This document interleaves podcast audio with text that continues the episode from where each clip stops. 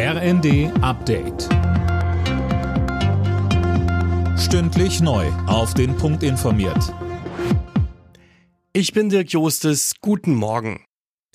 Im Katastrophengebiet in der Türkei und Syrien suchen die Rettungskräfte weiter nach Überlebenden. Die Zahl der Todesopfer ist nach den schweren Erdbeben mittlerweile auf über 16.000 gestiegen. Aus Deutschland fliegen heute drei Bundeswehrmaschinen beladen mit Decken, Feldbetten und Co. Richtung Türkei.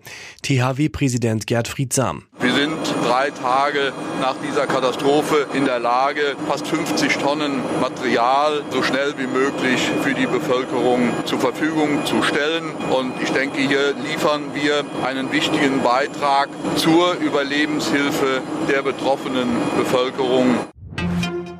Heute startet in Brüssel ein zweitägiger EU-Sondergipfel. Thema ist unter anderem die Ukraine-Politik.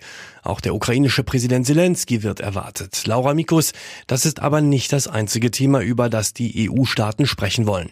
Ja, genau. Es soll auch unter anderem um das Thema Migration gehen. Ziel eine einheitliche Linie. Bislang steht Deutschland da mit seiner Meinung relativ alleine da.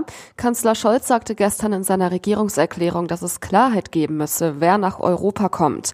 Dabei fährt er aber einen vergleichsweise gemäßigten Kurs. Fast alle EU-Staaten wollen wohl auf eine schnellere Abschiebung abgelehnter Asylbewerber dringen.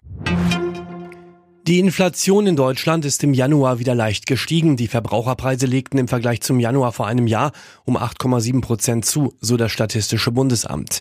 Im Dezember lag die Teuerung bei 8,6 Prozent. Der Bundestag berät heute über die Finanzierung des 49-Euro-Tickets.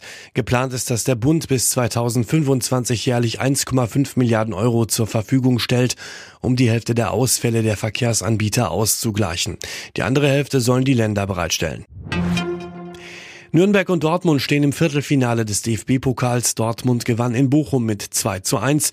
Nürnberg setzte sich gegen Fortuna Düsseldorf mit 5 zu 3 nach Elfmeterschießen durch. Alle Nachrichten auf rnd.de